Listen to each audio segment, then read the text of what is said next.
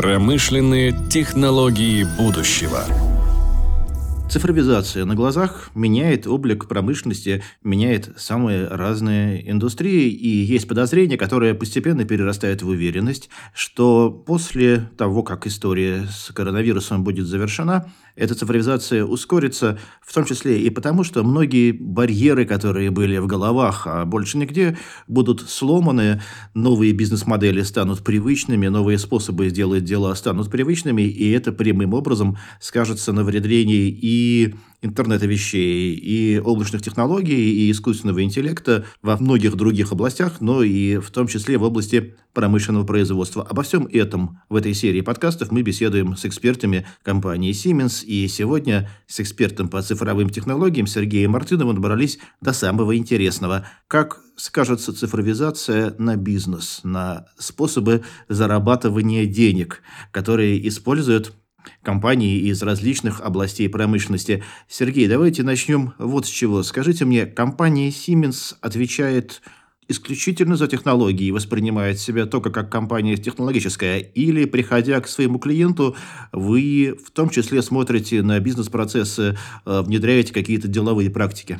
А, конечно же, мы э, в первую очередь э, компания, которая предоставляет технологии для промышленной автоматизации, цифровизации, дигитализации производства, но тем не менее, наряду с этим мы также предлагаем определенный спектр услуг, который позволяет компаниям трансформировать свои бизнес-процессы, исходя из того опыта и понимания и лучших практик, которые мы накопили за многие годы. И у нас внутри Siemens есть методология оценки уровня зрелости цифровой трансформации, цифрового предприятия. Это более 210 бизнес-процессов самого предприятия, которые мы можем проанализировать, оценить по уровню их зрелости при помощи наших собственных внутренних метрик, выявить слабые места и сформировать определенную дорожную карту и предложение э, для предприятия по пути цифровой трансформации. Да, поэтому мы не только компания, которая производит средства промышленной автоматизации и программное обеспечение, в том числе, но мы также занимаемся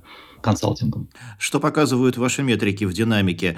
Наверняка вы не первый год в Siemens и можете смотреть, как меняется готовность компаний, с которыми вы общаетесь к цифровой трансформации, и ожидаете ли вы ускорения этой готовности, повышения открытости индустриальных производств к новым цифровым идеям? Ну, смотрите, тут э, история, э, она делится на две части. В первую очередь стоит рассматривать уровень цифровой трансформации э, зарубежных предприятий, предприятий и наших российских. А немножко западные предприятия идут а, впереди с точки зрения там, промышленной автоматизации. И э, если говорить как раз о нашей теме разговора про интернет вещей, про а, цифровые фабрики и прочее, то автономность а, движет зарубежными предприятиями в большей мере. Это масса примеров. Это и автомобильные заводы, которые делают, ну, фактически уже давно создают а, автономные свои производства.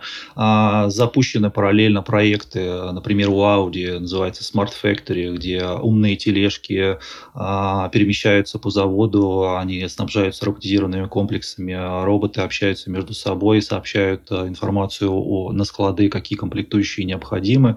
А также у нас в Сименсе э, есть завод по производству наших средств промышленной автоматизации, контроллеров, датчиков, человека-машинных интерфейсов, средств ввода-вывода, где также обеспечивается большая безлюдность э, производства, то есть фактически там 70% процессов они выполняются не руками человека, а руками машин и различными средствами автоматизации. У нас э, в России, исходя из э, той бизнес-модели, которая, в общем-то, выстраивалась, э, если говорить про машиностроение классическое, то у нас нет того массового производства, которое бы требовало большую промышленную автоматизацию в своих производственных процессах. И наши предприятия идут по пути цифровизации процессов разработки самого изделия, создания цифровых двойников производственных подразделений, мы этот процесс называем модель-ориентированный процесс в подготовке производства, где математические модели, начиная от зарождения самой идеи в виде какого-либо продукта, они проводятся в виде самой конструкции и э, в производственных процессов э, в э, цифровой среде, виртуальной среде. Фактически сейчас современные технологии цифрового моделирования позволяют полностью обеспечить цифровую имитацию производственных процессов, вплоть до снятия стружки со станка, а, вплоть до сварочных операций, сборочных операций, действий человека и так далее. Все это моделируется в цифровой среде. И вот наша промышленность э, российская, она сейчас идет в большей части в эту сторону. И мы вот, например, на прошлой неделе э, делали вебинар «Промышленность на удаленке», где приглашали наших а, заказчиков а, ну, узнать, как они вообще трансформировали свои бизнес-процессы в связи с вот, коронавирусом. И фактически все говорят в голос, что буквально э, за 2-3 дня они смогли перейти на новые рельсы, по крайней мере, те инжиниринговые подразделения, которые пользовались цифровыми технологиями, они, в общем-то, быстро перешли на работу из дома, потому что, в общем-то, повсеместно уже а, идет внедрение уже давно а, цифровых технологий в рамках а, инжиниринга. Но и параллельно, конечно же, наши предприятия занимаются сбором данных с производства. Тут тоже важно отметить э, это направление, потому что когда мы снимаем фактическое состояние нашей производственной модели, у нас появляется огромное количество данных. А, и сейчас а, на ранних стадиях адаптации технологии, там, будем называть ее интернета вещей, многие предприятия сфокусированы на предиктивную аналитику этих больших данных с точки зрения ТАИРа обеспечение предсказательности э, выхода и поломок того или иного производственного оборудования. Особенно э, это критически важно для тех предприятий непрерывного цикла производства, например, металлургов, ну, либо каких-то других компаний, где, например, выход прокатного станда э, непредсказуемо приводит к многомиллионным последствиям. Сергей, давайте спустимся пока с масштаба индустрии на масштаб цеха и поговорим о цифровых преобразованиях и о тех переменах, которые происходят на производстве в процессе цифровых преобразований более локально. Что изменится в небольшом производстве, что не изменится на уровне отдельного цеха после того, как э, цифровые преобразования в значительной степени будут совершены? Ну, смотрите, я считаю, что э, та ситуация, в которой мы оказались в связи с пандемией, она, естественно, заставит э, больше больше задуматься предприятие над обеспечением а, автономности работы производственных подразделений и цехов. Под автономностью мы понимаем а, выведение там, действий человека из производственного процесса и перевод а, определенных а, работ в область работы машин и агрегатов производственных. Если говорить про технологии интернета вещей, то как раз оно предполагает под собой умные устройства, сетевое взаимодействие между этими устройствами и набор определенного искусственного интеллекта, который обеспечит нам взаимодействие этих производственных участков и цехов в целом и внутри производственных цехов и участков а, производственного оборудования. Когда мы рассказываем про вот технологии интернета вещей, мы говорим про автономность. Еще раз приведу вот этот пример Audi, у нас пример Siemens и так далее. Я вот привожу нашим заказчикам. Э, ну и встречаю, год назад встречал определенные улыбки, что, в общем-то, это, наверное, невозможно. Как это так? Э, машины будут обмениваться с собой и как-то, я не знаю, запускать производственный процесс э, без влияния человека. Но как раз текущая ситуация, она позволит, ну, во-первых, задуматься над переводом в виртуальную среду всех тех технологических процессов, которые происходят на предприятии, они уже переводятся в инженерные подразделения. Технологии цифровые позволяют например, э, разработать управляющую программу для металлорежущего оборудования и запустить ее на станке в виртуальной среде, полностью отладить управляющую программу. И тут уже минимизация, опять-таки, людей в цехах, а, она явным образом прослеживается. То есть мне кажется, что сейчас промышленность э, будет э, по максимуму задействовать тот задел, который они у себя накопили за прошедшие, наверное, 10-20 лет. Во-первых, э, очень сильно модернизировались производства, появились современное оборудование. А современное оборудование, оно, в общем-то, это умное, это станки с ЧПО, это там, система управления и так далее. Вот, и э, будут по максимуму использовать этот задел, э, и в первую очередь с точки зрения виртуализации всех технологических процессов, проверки этих технологических процессов в виртуальной среде и э, обеспечения виртуальной пусконаладки производства. Сергей, вы рассказывали, как ваши клиенты делились с вами на вебинаре опытом перевода промышленного производства на удаленку. Поясните, пожалуйста, для меня, как для человека в этом смысле наивного, это пустые цеха или это касалось исключительно разработки? Вообще, как выглядит э, производство, перешедшее на удаленную работу вот сейчас, в мае 2020 года? Ну, в первую очередь, мы, конечно же, общались с инженерными подразделениями, и проще всего вывести э, из зоны производства вот этот персонал. Это конструктора, технологи, это бухгалтеры, финансисты и так далее, да, все те люди, которые так или иначе уже работают с цифровыми технологиями. Но вот на данный момент времени оказалось, и для нас это удивительно, промышленность это сделала достаточно легко. С точки зрения э, самого производства, Конечно же, сейчас э, тот уровень э, промышленной автоматизации, который у нас есть на производствах, он не позволяет перейти на удаленную э, работу и запуск э, производственного оборудования там э, удаленно. Понятно, что нужно ставить заготовки, понятно, что нужно делать полуфабрикаты, понятно, что нужно там заниматься обслуживанием складов и так далее. Это целый комплекс мероприятий, по которые сейчас пока в наших российских реалиях, в первую очередь я говорю, невозможен без участия человека. Но у нас есть примеры и кейсы. Это вот наш завод э, Амберг, где полностью автоматизированный склад, где полностью автоматизированный э, и умный конвейер, где фактически на палету, которая перемещается по производству по определенному циклу и логике, э, ставятся печатные платы, и дальше эта палета уже сама перемещается по производству, сообщая тому или иному оборудованию, к которому она подъезжает, что нужно сделать в данном технологическом цикле. Это оборудование, соответственно, загружает управляющую программу из информационной среды, выполняет определенные операции, перегружает обратно на палету и э, дальше по циклу идет производство. Такие производства будут иметь будущее. Сейчас э, эффективность таких э, вложений в такие производства, она обоснована массовостью выпуска продукции. То есть, если мы выпускаем там миллионами штук, то да, там у нас э, предполагается конвейер. Мы видим и это предприятие автомобилестроения, приборостроения и так далее. Но, опять-таки, мне кажется, что сейчас предприятия и единичного цикла, либо мелкосерийного производства, а, они задумаются над эм, теми технологиями, которые они сейчас владеют, а это именно технологии а, виртуализации технологических процессов, происходящих на предприятии, и эти технологии, которые обеспечивают эту виртуализацию, они будут использовать для того, чтобы вот эти виртуальные модели можно было загружать на станки, используя, возможно, какие-то коллаборативные роботы, внедряя дополнительные какие-то по минимуму средства промышленной автоматизации, чтобы а, вывести человека из а, производственного процесса. А, и здесь, в общем-то, движимые факторы следующие. Это качество, то есть это повышение, значительное повышение качества производства. Ну, это, в общем-то, и обеспечение гибкости. Фактически те инженеры либо рабочие, которые раньше, может быть, обслуживали станки и оборудование, они, возможно, в будущем превратятся в людей, которые будут заниматься виртуальной пусконаладкой и очень редко ходить в цех. Мы с вами поговорили о том, как влияет цифровизация, интернет вещей на работу цеха, непосредственно на работу людей, которые обслуживают станки, вот на такой низовой уровень.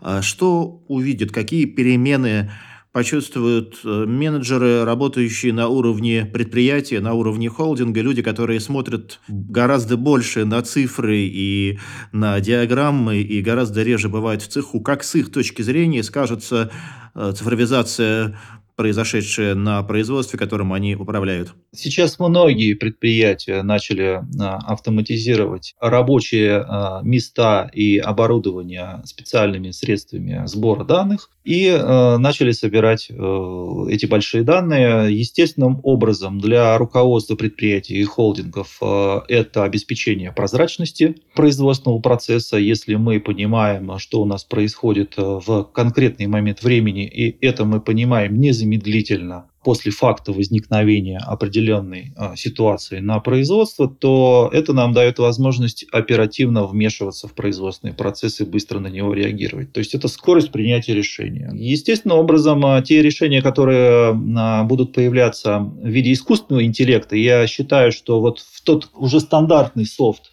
которые есть на предприятии, это там ERP-системы, PLM-системы, CRM и так далее, в этих системах будет появляться элементы искусственного интеллекта, которые будут замещать определенные рутинные действия человека, ну и призваны они в первую очередь будут для того, чтобы быстро принимать решения на производстве. Мне очень нравится это такое аккуратное слово «замещение» в области принятия решения, о котором говорят все поставщики систем принятия решений на базе умного интеллекта. Мне-то кажется, что вы готовите людей к тому, что управлять производствами в недалеком будущем будет искусственный интеллект, а начальники рискуют потерять свою работу. Насколько это утверждение близко к истине? А, я так не считаю. Я, я считаю, что будущее профессии, будь то это начальник, будь то это инженер, э, либо кто-то еще на производстве, это смесь э, профессий. Если, например, мы говорим сейчас о том, что у нас есть, э, например, конструктор, технолог, специалист по закупкам, бухгалтер и так далее – то что мы сейчас видим там на уровне конструкторов уже, да, вот э, средства математического моделирования позволяют создавать генеративные модели путем нажатия нескольких кнопок. То есть вы рисуете там, например, какую-то конструкцию, которую вам нужно, и система сама предлагает уже а, проектное решение. Причем проектное решение с учетом тех а, а, нагрузок, а, стойкости, долговечности и так далее, которые вы закладываете в эту модель. То есть э, конструктор, например, он уже не будет глубоко конструировать какие-то детали и выйдет на более верхний уровень, и будет э, смешение. То есть э, в освобождении времени у человека повлечет за собой вовлечение в другие технологические циклы. А, я считаю, будет смешан. А, инженер, он будет представлять некую интегрированную сущность э, в одном лице, и конструктор, технолог, и он будет заниматься и закупками, и, возможно, какими-то финансово-экономическими вопросами. Точно так же, как руководитель на предприятии предприятии, и э, руководитель там холдинга будет э, в себя включать э, тоже несколько профессий и задач, потому как просто будет высвобождаться определенное количество времени, которое сейчас тратится просто потому, что искусственный интеллект будет помогать здесь. Я не хочу сказать, что искусственный интеллект полностью заменит систему принятия решений, если мы говорим про бизнес и ну, про бизнес-составляющую на верхнем уровне.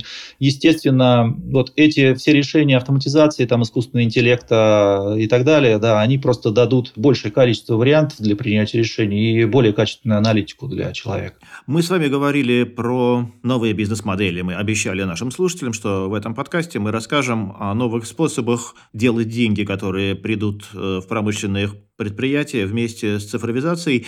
И те презентации Siemens, которые я видел, они всегда заканчиваются ровно этом. Они начинаются с уровня цеха, потом уровень сбора информации, и наверху говорится о том, что это новые рынки, новые бизнес-модели, новые продуктовые линейки. В общем, э, новый способ делать деньги. Давайте об этом поговорим. Какие новые бизнес-модели появятся у э, промышленных компаний? Может быть, какие-то есть уже примеры, как индустриальные холдинги под воздействием цифровых технологий находили новых клиентов, находили новые рынки сбыта, э, находили новые направления деятельности. Давайте об этом поговорим. Ну, тут смотрите, какая история. С моей точки зрения, мы находимся в конце эпохи потребления. Спрос на товары будет снижаться. Мы это чувствуем даже уже на себе. Я сам начал задумываться, зачем мне вообще нужен, там, например, автомобиль, либо еще какие-то товары, которые у меня находятся дома.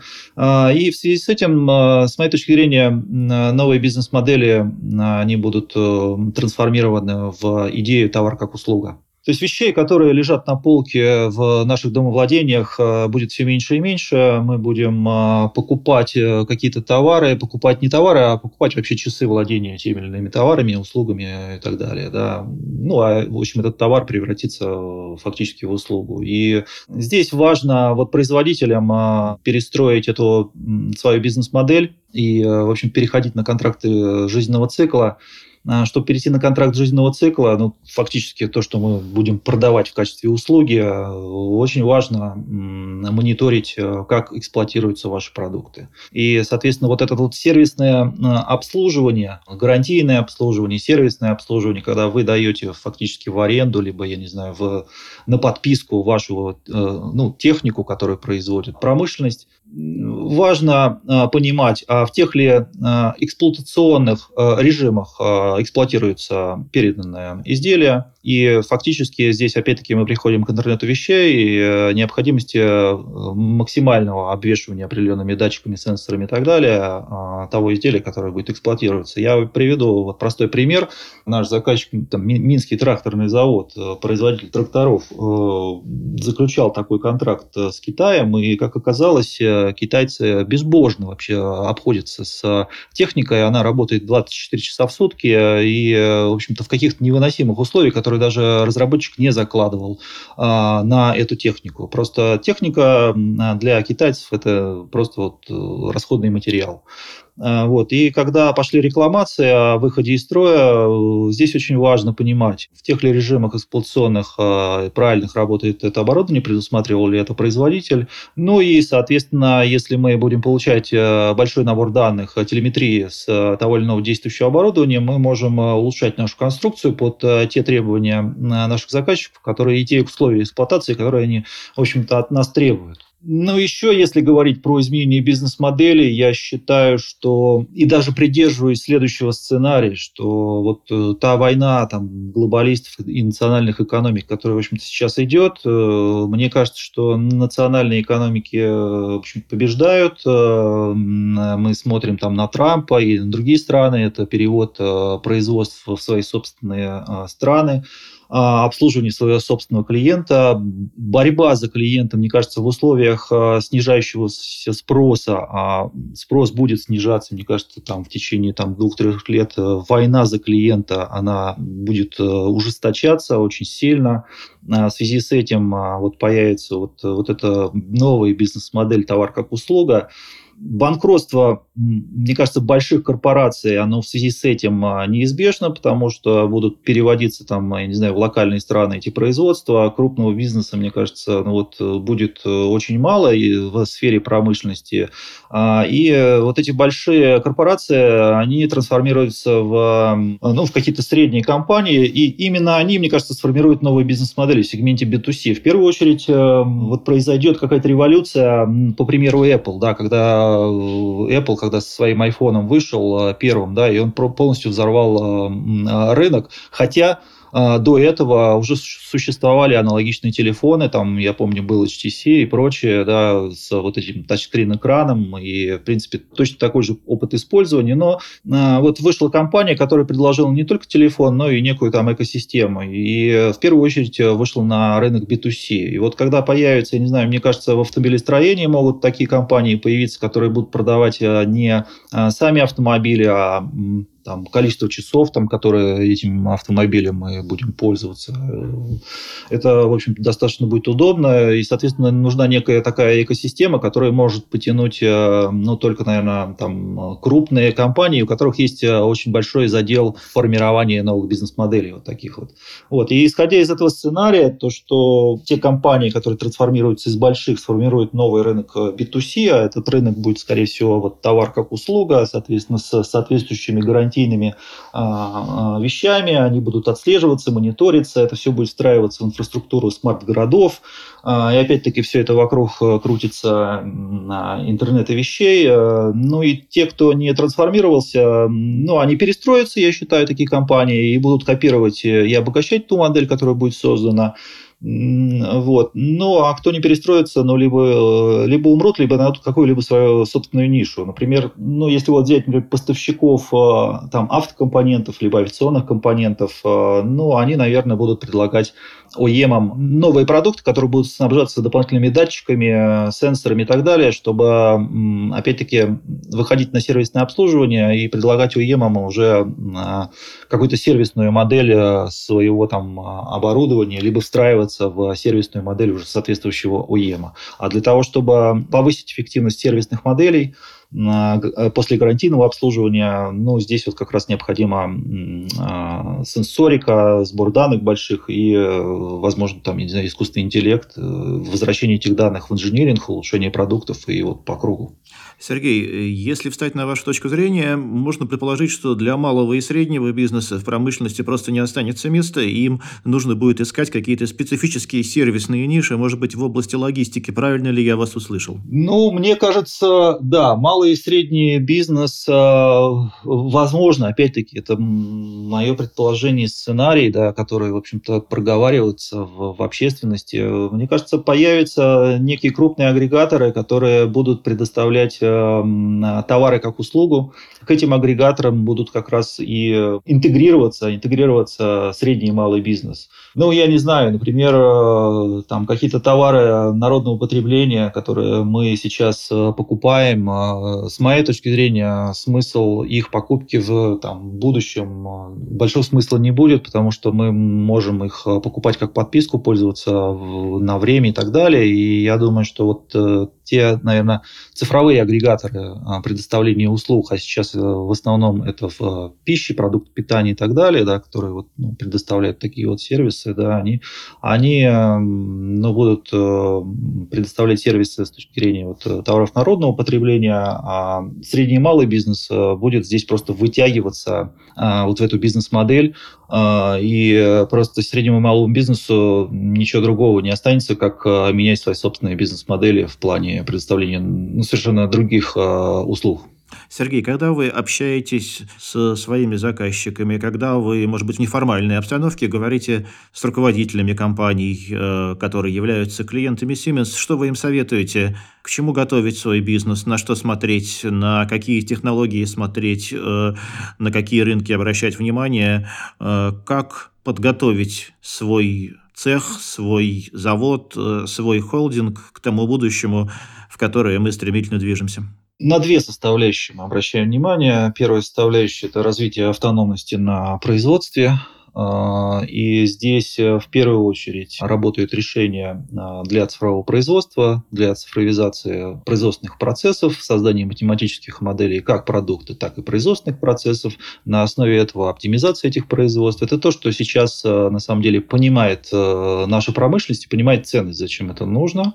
А, с другой стороны, это развитие направлений сервисного обслуживания. Это все, что касается ТАИРа, как внутри предприятия, потому как предприятие тоже сейчас задуматься, так как пошел там года четыре назад э, хайп по поводу больших данных, интернета вещей и так далее, да, и многие, в общем-то, и создали у себя свои собственные там подразделения, появились э, Chief Digital Officer и так далее, да, и промышленность сейчас э, на ранних этапах видит ценности в сборе и аналитике данных, в первую очередь, для того, чтобы предсказывать сервисное обслуживание и ремонт своего собственного оборудования, ну и дальше будет развиваться в области э, вот такой предиктивной аналитики, мониторинга и сервисов э, уже своих собственных продуктов, которые э, выпускает промышленность. На стыке этих двух направлений они сейчас вроде бы как бы идут параллельно, ну, с одной стороны, цифровизация и виртуализация всех производственных процессов э, и на основе этого оптимизация их. И с другой стороны, сборы данных э, с технологических процессов, э,